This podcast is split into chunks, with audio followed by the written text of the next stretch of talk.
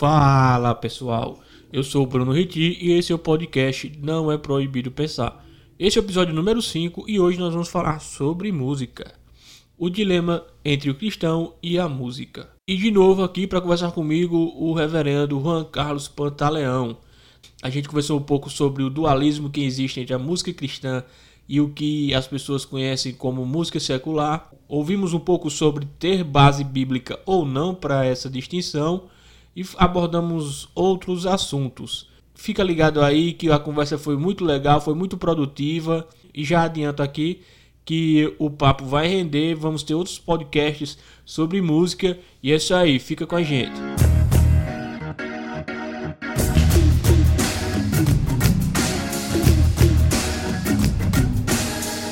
Pastor, bem-vindo mais uma vez.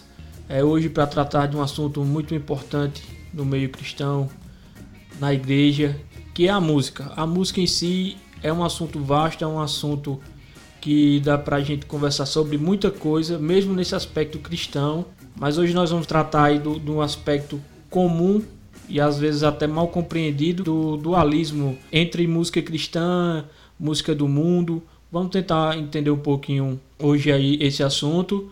E para começar, eu queria que o senhor falasse um pouco sobre esse dualismo esse dualismo entre a música cristã e, a, e, o que chamam de música do mundo, música secular, e se de fato essa, esse dualismo, essa separação tem respaldo bíblico. Ok, Bruno, muito bom. Uh, um tema, como você disse, é vasto, é amplo, e de fato a gente vive um contexto cristão uh, com alguns desafios.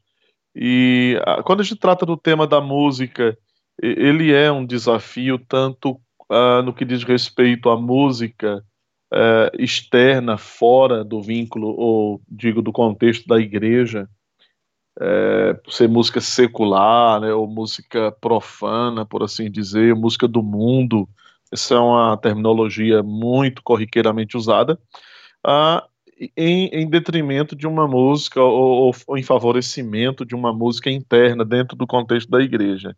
Quando a gente entra nesse, nessa discussão, a gente está lidando especificamente com a questão da liberdade cristã. A gente está lidando com a questão da liberdade, porque é, de pronto surge o questionamento: o cristão pode ou não pode usufruir, beber é, dessa música, curtir essa música, apreciar essa música que é do lado de fora da igreja, que é secular. E aí a gente, como você já introduziu, a gente encara um, um, um desafio de cosmovisão, um problema de cosmovisão. É como é, é muito certo saber que ninguém vive sem uma cosmovisão. A parte da igreja evangélica brasileira que se desenvolveu envolto de muitos preconceitos e sustenta muitos preconceitos, muitos tabus. Há poucos dias eu falei sobre mitos e verdades dentro do contexto da igreja, ou tabus que, o, que a igreja evangélica, em parte, sustenta, como se fosse de fato a doutrina, a verdade de Deus. E dentro dessa abordagem, a gente lida, é, ainda que a gente não, não que desejasse lidar com isso, mas é inescapável. Existe sim uma dicotomia, existe sim um dualismo uh, estabelecido, uh, que é muito fruto, Bruno, é, de, um, de uma condição uh, na qual o cristianismo foi introduzido. Nós pensamos, é, é, quando falamos de, de, nisso, sobre o cristianismo no cativeiro cultural. De fato, o cristianismo ele, ele foi enclausurado dentro de um cativeiro uh, cultural. E aí se estabelece é, essa divisão, essa dicotomia, né, é, esse dualismo de secular e sagrado. E aí a gente acaba é, escorregando por essa vala, onde a gente é quase que forçado a fazer essa distinção né, violenta, às vezes, radical, entre aquilo que é público, o que é privado, o que é santo, o que é mundano, o que é secular, o que é sagrado. E nessa discussão, aí se estabelece o argumento a, a fé, os dogmas, a doutrina, o pensar religioso isso deve ficar estritamente no departamento privado, né, no andar do privado. E o que diz respeito à cultura, à, à música, teatro, cinema e, e outras coisas, isso faz parte da esfera pública. E aí você, como cristão, precisa andar é, nessas duas alas, mas entendendo que, por ser cristão, uma coisa não toca na outra. E aí é um grande perigo, um grande erro, e a gente precisa desconstruir isso, porque se a gente não desconstruir esse equívoco desse dualismo, é, vai ser quase que impossível a gente poder fazer uma análise, uma abordagem, é, no caso do tema em foco, que é a questão da música, né, em linhas gerais. Então, eu diria que um caminho para a gente sair desse gueto, sair dessa alienação, uh, é a gente entender que certamente a Escritura Sagrada nos ensina que Deus é soberano sobre toda a vida, sobre todas as esferas da vida, e que abaixo dele, como soberano, existem esferas diversas e distintas. Elas não devem se confundir, mas elas precisam dialogar. Então, neste sentido, nós temos a esfera da igreja, a esfera do Estado, a esfera da família, da universidade, da cultura. Então, a cultura é uma esfera é, que abarca a música e que a, a igreja não, não, não precisa e nem deve estar alienada disso. A igreja precisa dialogar é, com quanto que seja política, cultura em linhas gerais, é, a própria, o próprio pensar religioso, filosófico, a igreja precisa, e aí é entendendo que existem diversas esferas, que elas não se misturam, não se confundem, mas que elas podem dialogar, é a partir daí que a gente começa a pensar mais, uh, de forma mais equilibrada sobre música. É, nesse sentido, a gente percebe, eu pelo menos já presenciei, presenciei muito disso, inclusive de músicos que tocavam quando não eram cristãos, quando viviam, entre aspas, aqui né, no mundo. É, eles tocavam em bandas, faziam shows e tudo, e quando, quando se convertem, quando estão na igreja, quando vão para a igreja, eles passam a tratar aquilo que eles faziam. E aqui eu não estou tratando nem do, do, da questão da ainda, né?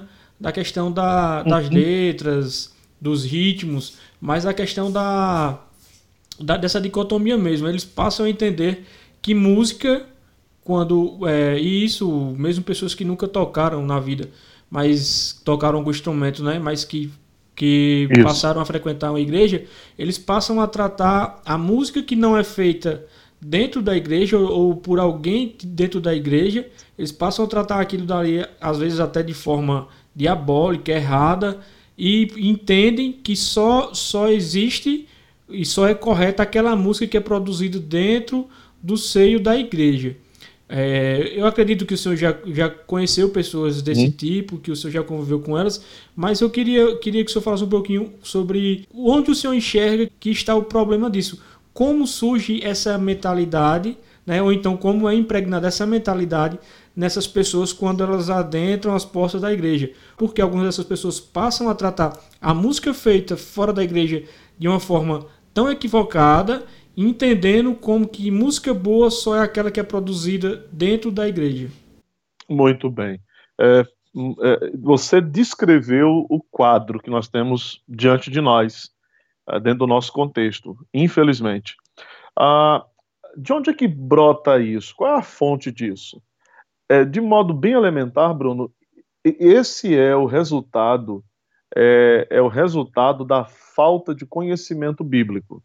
É a falta de uma teologia bíblica clara, elucidativa, é, estruturada na revelação, que é a palavra de Deus, porque é a partir daí, é a partir da escritura, ou pela negação dela, ou pela aceitação dela, que a gente vai é, errar ou acertar. Então, se eu nego a escritura, se eu ignoro o que a escritura diz, é, a tendência, a consequência lógica é que nós vamos cometer erros. Né? Se eu a, olho para a Escritura, eu compreendo o que a Sagrada Escritura diz, eu interpreto isso, uh, fazendo uso dos caminhos adequados, a tendência é que a gente possa construir um entendimento claro, saudável e bíblico, porque é a partir da palavra de Deus. Então, essas pessoas, de fato, elas saem daquele contexto em que elas viviam, da antiga vida, se convertem, e aí agora elas condenam. Ah, esse comportamento ele está enraizado num entendimento equivocado. E a gente poderia dizer que a, a, noção bíblica da queda, ou a doutrina da queda, do pecado do homem, da queda do homem no pecado, é, em momento algum a Sagrada Escritura ela diz que esse homem que caiu em pecado, ele se tornou incapaz. Ele se tornou incapaz, ou que ah, os, as dotações, as capacitações de Deus no homem antes da queda para a produção cultural tenham sido removidas, destruídas. Nós sabemos que a queda mancha o homem enquanto imagem e semelhança de Deus. Mas essa imagem semelhança de Deus não foi removida do homem porque não é algo que está contido no homem. O homem é. Isso aí é diferente. Uma coisa é a gente dizer que o homem possui, o homem contém a imagem e semelhança de Deus, e não é isso que o texto sagrado diz. Pelo contrário, ele diz que o homem é. Então é uma questão de ser, uma questão de ontológica, uma questão de existência. Então, neste sentido, nós sabemos que essa imagem e semelhança sofreu abalo, ranhuras graves, é uma deformação grave, daí a Escritura é, no, nos ensinando sobre a redenção em Cristo, nos mostrar que em Cristo nós estamos sendo conformados à imagem de, de Deus. Então, a, o fato da queda não elimina, em, em, hipótese alguma, a capacidade humana, ainda que caída, de produzir algo bom, algo que seja apreciável. Eu gosto sempre de pensar é, sobre a questão cultural, é, imaginando ou tendo em vista alguns pontos referenciais. O nosso ponto primário, primordial, referencial para essa abordagem, qualquer outra, eu julgo, é o próprio Criador, é o próprio Deus. E, mas eu, eu gosto de pensar em outros três pontos é, secundários, referenciais, que estão ligados à pessoa de Deus, que é o belo, o verdadeiro e o justo.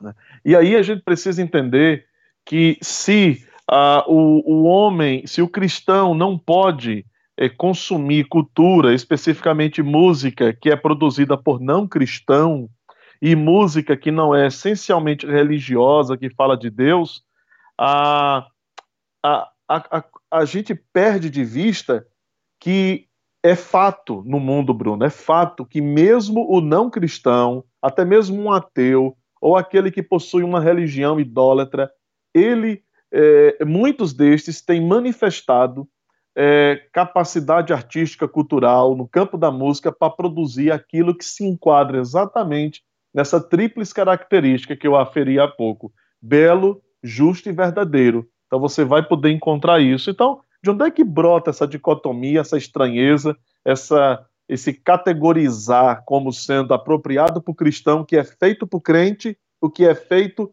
para poder ser usado num culto, talvez, e nem sempre, Bruno, tudo que é produzido em termos de música, feito por crente, pode ser usado no culto, absolutamente. A gente pode até falar disso se der tempo.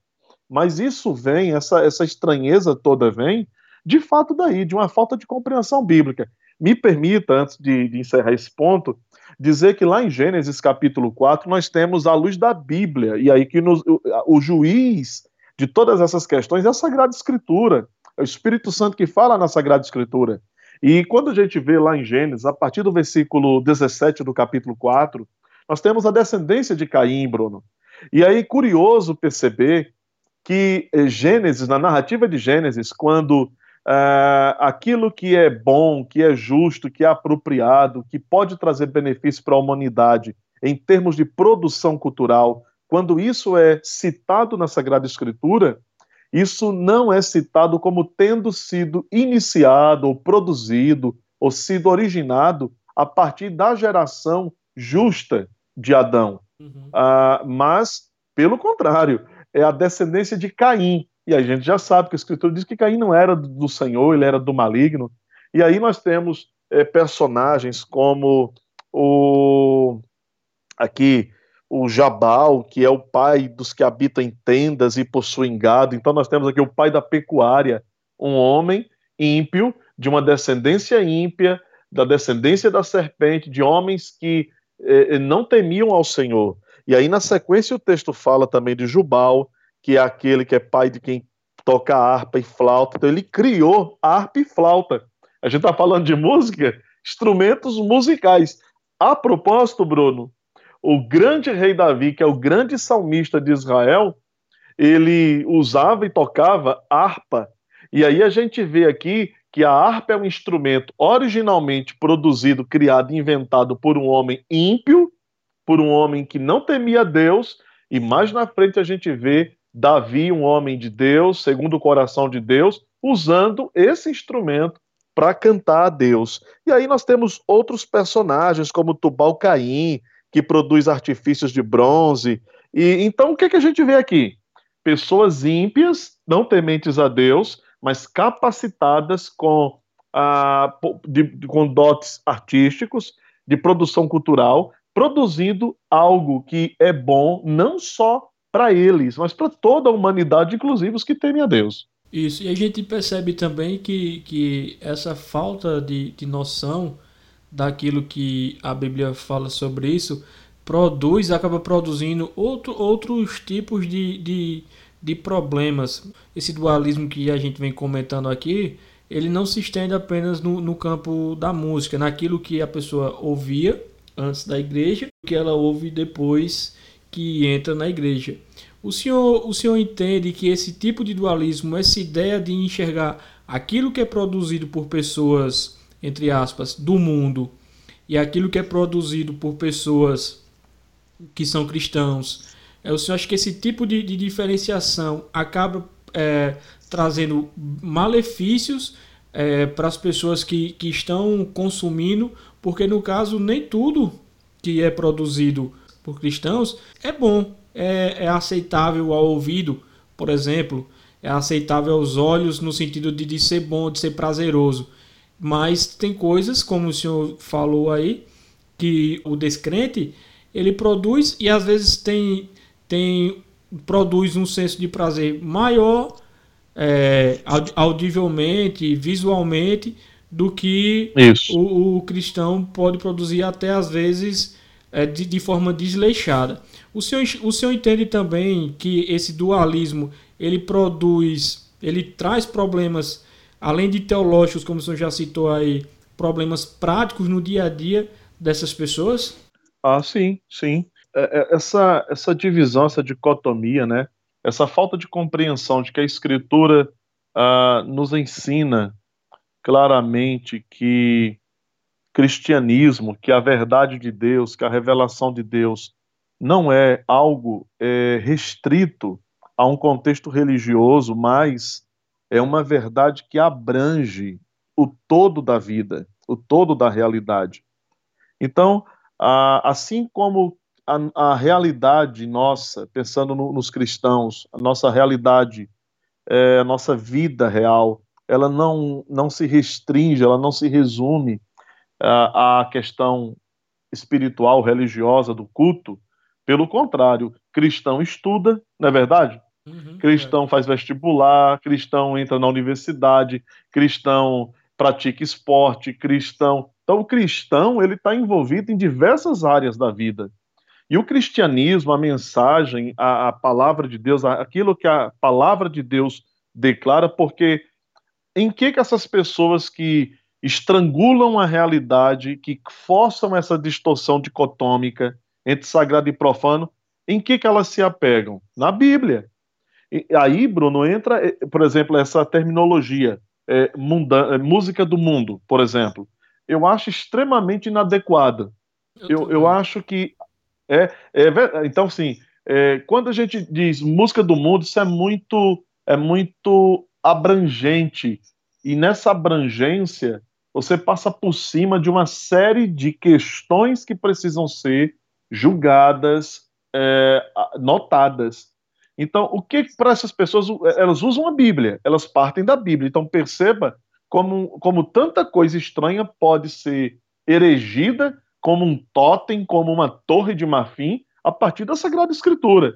Ou seja, quando a pessoa olha para ela de forma equivocada, é, ignorando uma série de informações, é, por pouca instrução, por falta de instrução, o indivíduo constrói uma verdadeira torre de marfim, um totem pelo qual ele fica hipnotizado, e aí brotam os jargões, as sentenças é, que provocam tantas distorções, música do mundo. Então, tudo que é produzido fora do arraial da igreja, fora da cerca da igreja, isto é, tudo que alguém que não é crente, que não é membro de uma igreja produz, isso é do mundo.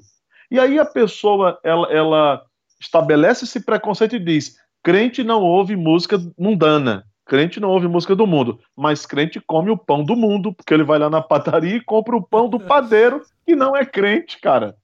Crente toma remédio do mundo, porque ele vai na farmácia e compra remédio. Ou, ou, ou o crente só compra pão, só compra remédio, só compra carne é, de quem produz, de o gado crente, é, o, a, o remédio crente que, que é dono da farmácia crente. Você percebe o nível de alienação que, infelizmente, parte do nosso povo evangélico, por assim dizer, está enfiado, está metido nisso? Então, assim, esse mesmo. Esse, é, isso leva o indivíduo, Bruno. Quando a gente tem, deixa eu colocar aqui nesses termos, quando as nossas premissas, porque afirmações, elas são resultado de premissas. Então, ninguém faz uma afirmação assim, do nada. Toda afirmação, ela pressupõe que antes dela você tem pontos, premissas. Você usa essas premissas e estabelece uma afirmação. Então, neste sentido, o que é que acontece? Quando as nossas premissas elas são defeituosas, equivocadas, é, não correspondentes de fato ao que a Escritura Sagrada diz, as nossas conclusões refletirão as nossas premissas. Serão conclusões equivocadas, frágeis, é, incoerentes. Acho que essa é a palavra, incoerência. E aí é muito fácil a gente diagnosticar e demonstrar incoerência em que é, parte desses evangélicos que usam essa, essa ideia de música do mundo, sagrado profano, público privado, eles estão metidos. Olha a incoerência. No mesmo momento, no mesmo, ao mesmo tempo em que um crente diz, é, eu não vou ouvir é, uma música mundana, uma música que é composta, feita, produzida por um não crente, porque é do mundo, é mundana, ao mesmo tempo ele lê o jornal, ele compra a revista, ele liga a TV, escuta o noticiário, ele manda os filhos dele para a escola, ele mesmo está na faculdade usando livros que não são produzidos por cristãos. Se fôssemos seguir à risca essa, essa regra, essa, esses cristãos eles teriam que sair do mundo, e é tudo que Jesus nunca disse. Eu acredito que, às vezes, a depender da pessoa, é até uma, uma crítica aparentemente piedosa. Por exemplo, eles pegam é, todo tipo de música que a gente sabe que, sim, fora da igreja, no contexto de, de pessoas que não estão interessadas em coisas espirituais, não conhecem a palavra de Deus, que sim, muitas músicas ruins que têm uma mensagem negativa, músicas que contribuem para um ambiente é, ruim para as pessoas, um ambiente de pecado. Então, quando essas pessoas saem desses ambientes vão para a igreja, eles, eles acabam colocando tudo que não é da igreja, toda a, cultura, música, é, literatura, tudo isso que o senhor citou, eles acabam colocando tudo num pacote só e dizem: não, isso não é da igreja, então tudo isso aqui é ruim. Então, é, acabam é, se tornando pessoas legalistas ao ponto de que eles pegam, não, eu não quero mais aquilo, mas eu vou produzir agora aqui na igreja tudo aquilo que eu via antes. Mas como vai ser aqui na igreja, vai ter um olhar espiritual, vai ser, vai ser tudo novo, vai ser renovado. Aquilo dali, por estar sendo feito dentro da igreja, tinha uma conotação espiritual. Eu, eu até comentei isso recentemente. É, às vezes a gente, parte do que você descreveu, a gente poderia é, alocar sob o título, talvez, de uma espécie de sincretismo. É, o indivíduo ele sai, ele, ele, produzia axé, o pagode, o forró lá fora, e nessa vida lá ele, ele vivia em depravação, em devassidão, as músicas propunham muito disso também. Se converte, vem, mas ele está tão familiarizado com aquilo, aquilo faz tanto parte da vida dele, que ele não querendo se desconectar completamente daquilo, que é que ele faz uma espécie de sincretismo. Ele traz o ritmo, coloca uma letra supostamente evangélica, bíblica, religiosa. A maioria não e... tem nada de bíblico. Que, a, que isso, parte gigante delas não tem, não refletem de fato o ensino bíblico, e, mas aí aquilo acaba sendo utilizado, inclusive, dentro do culto. Uma coisa que você usou uma palavra legalismo. É, existe uma característica dos legalistas. É, existem várias. Vou destacar uma que se encaixa na nossa, na nossa, na nossa conversa aqui hoje. O legalista ele tende a, a praticar uma espécie de espiritualização de tudo é, que ele considera ter que ser espiritual. Fato é que Deus não nos chama para sair por aí espiritualizando as coisas.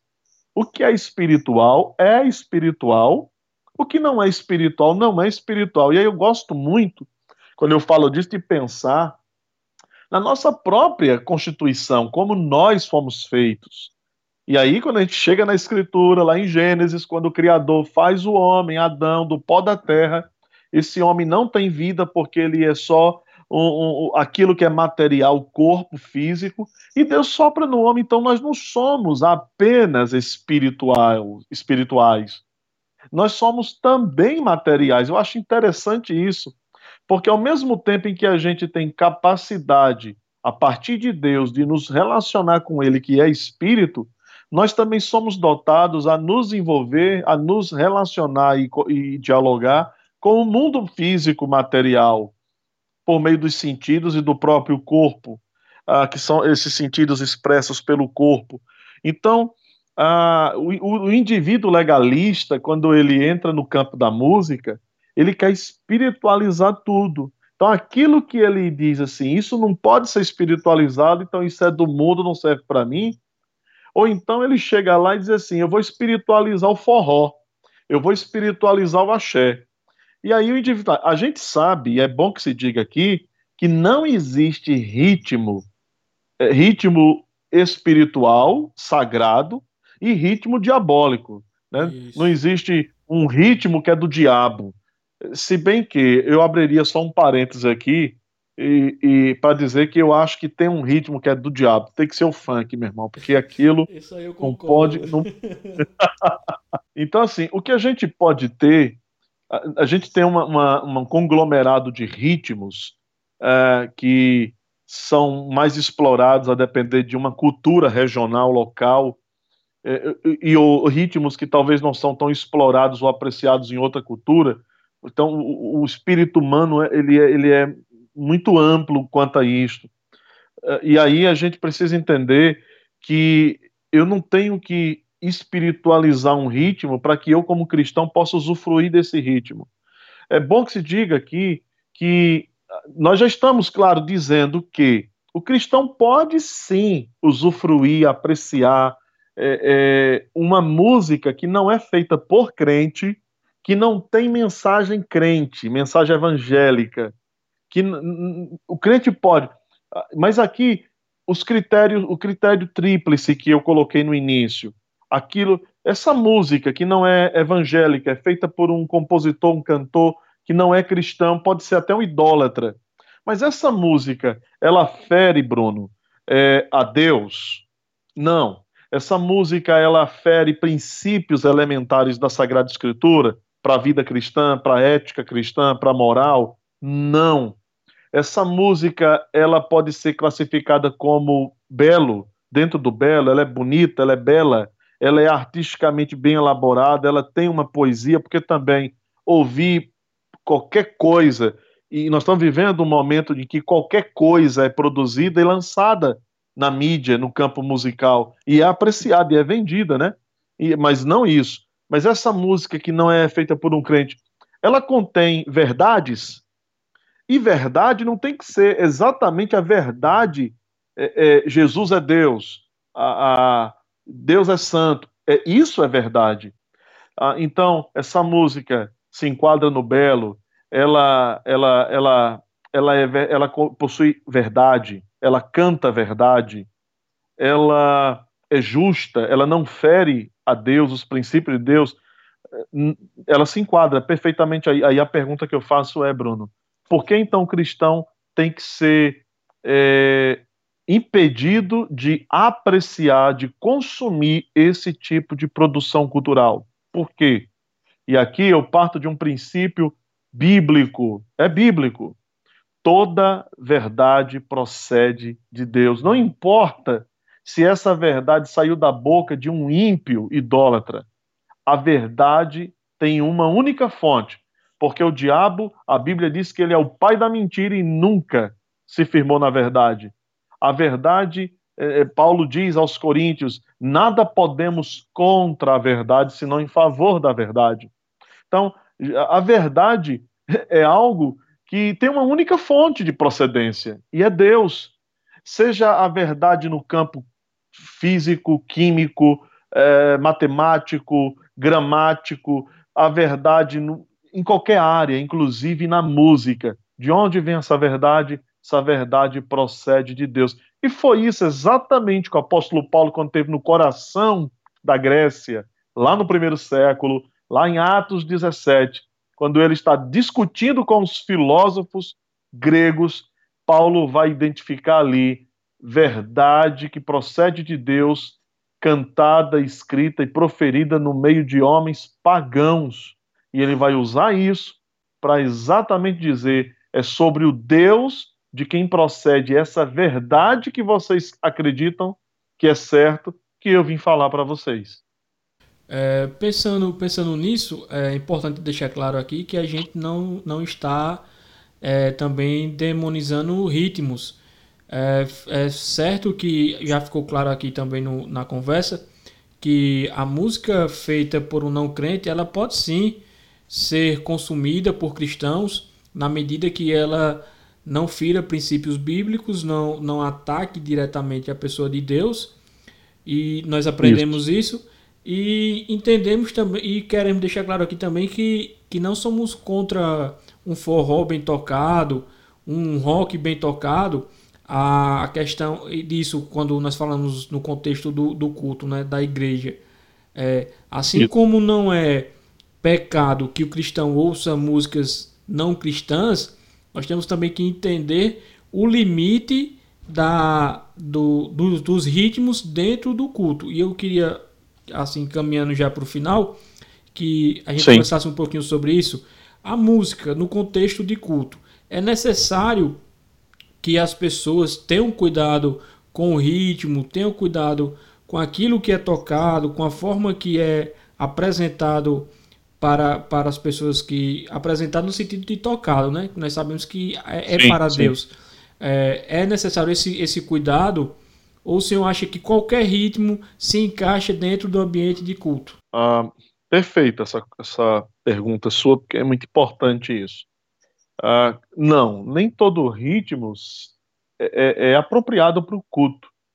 É, no, no, que pese o cristão poder é, apreciar ah, o forró, ou o blues, ou o country, ou, ou mesmo o reggae, qualquer ritmo que a gente pode sim usufruir disso, ah, o erro de algumas pessoas quando elas entendem isso ou não entendendo isso, porque alguns não entendem, mas sincretizam, né? espiritualizam o ritmo hum. e colocam isso no culto como se tudo tivesse é, é, certo. E não, não é verdade. Ah, e aí, é claro, o que que, o que que disciplina, que tipo de ritmo, que tipo de música ah, a gente vai usar num culto? É, é a teologia do culto. Então, a gente precisa considerar, Bruno, nesse sentido, que o culto, é, essencialmente, ele é para Deus. Então, o foco do culto é, é, a pessoa de Deus. E que tudo que acontece no culto, ele precisa é, convergir nessa direção para a glória de Deus, atraindo mentes e corações, afetos e energias para é, a pessoa de Deus como centro do culto.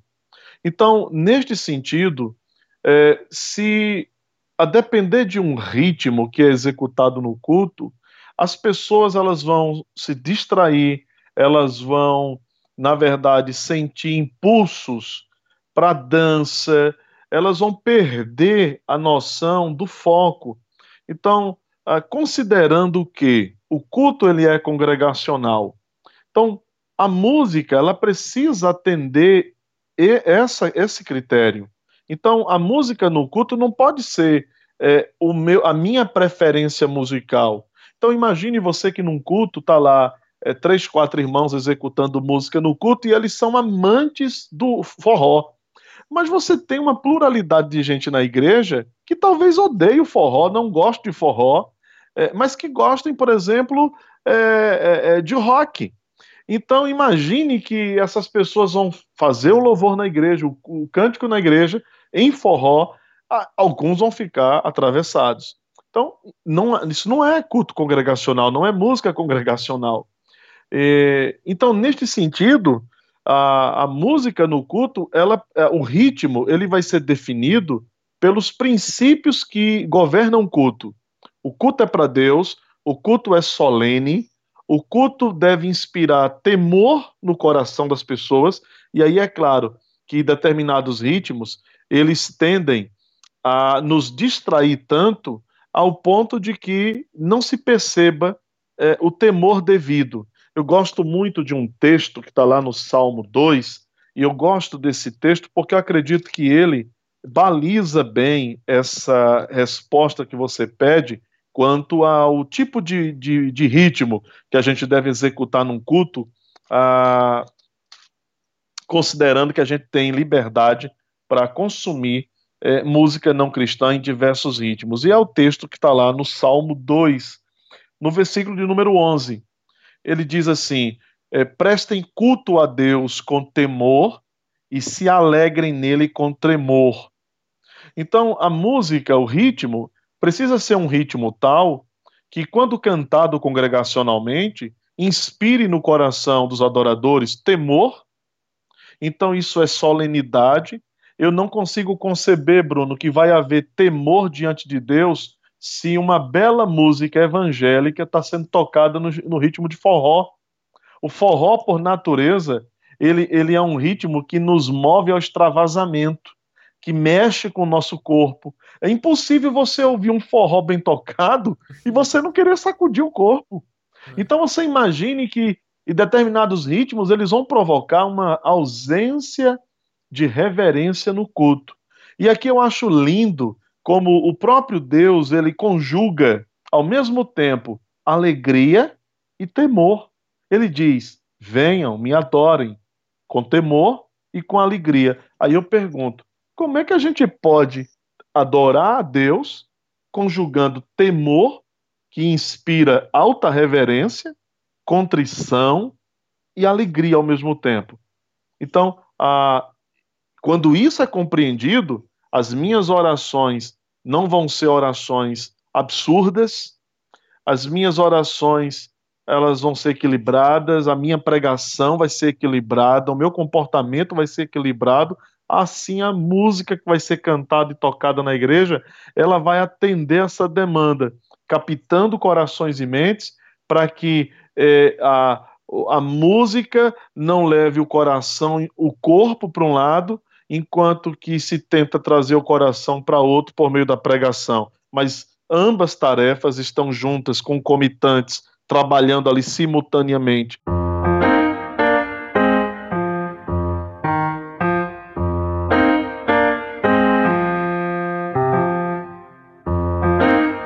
É claro que esse é um assunto que, que não se esgota, como nós falamos no início, tem muito mais coisas que nós poderíamos tratar aqui e iremos tratar no futuro com outros episódios.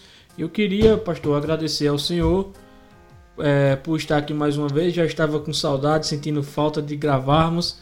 E é queria que você deixasse uma palavra aí para as pessoas sobre esse tema que nós conversamos hoje. Ok, eu que agradeço. É, é uma alegria poder voltar. Né? A gente está passando por esse momento difícil de pandemia e algumas atividades ficaram um pouco mais suspensas, mas é muito bom voltar e fazer novamente podcast aqui. Uh, eu quero eu quero, como parte, palavra final, consideração final de um assunto que não é final, que não termina, como bem você disse, dizer que uh, não, há, não há uma proibição bíblica para o cristão não usar, não usufruir a boa música produzida fora da igreja. Não há pecado, não há mandamento contra isso. Você tem que ter critério, saber o que escutar, saber o que não escutar. Mas também, você cristão, não é obrigado a, a, usufruir o que você não quer. Isso é liberdade cristã. Então, se você, como cristão, disser, tudo bem, eu entendo, eu concordo, verdade, não é pecado, o cristão pode, mas eu não quero.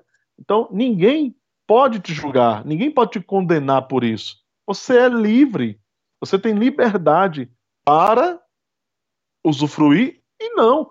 O que você não pode é condenar quem faz isso.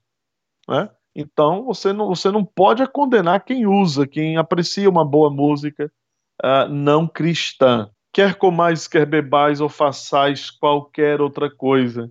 Quer ouça música cristã, quer ouça música não cristã, faça isso para a glória de Deus. Ah, Lembre-se que a música não foi somente dada para que nós cultuemos a Deus. Ele também nos deu a música como uh, um meio de, de diversão, de entretenimento, de, de alegria, de prazer. Então, uh, que nós possamos pensar nisso, evoluir, a, abrir a mente, compreender uh, aquilo que de fato a Sagrada Escritura nos diz e aquilo que ela diz sempre é o melhor para a nossa vida. Obrigado, Bruno. Amém, amém. Valeu, pessoal. Até a próxima. Tchau. Fiquem com Deus.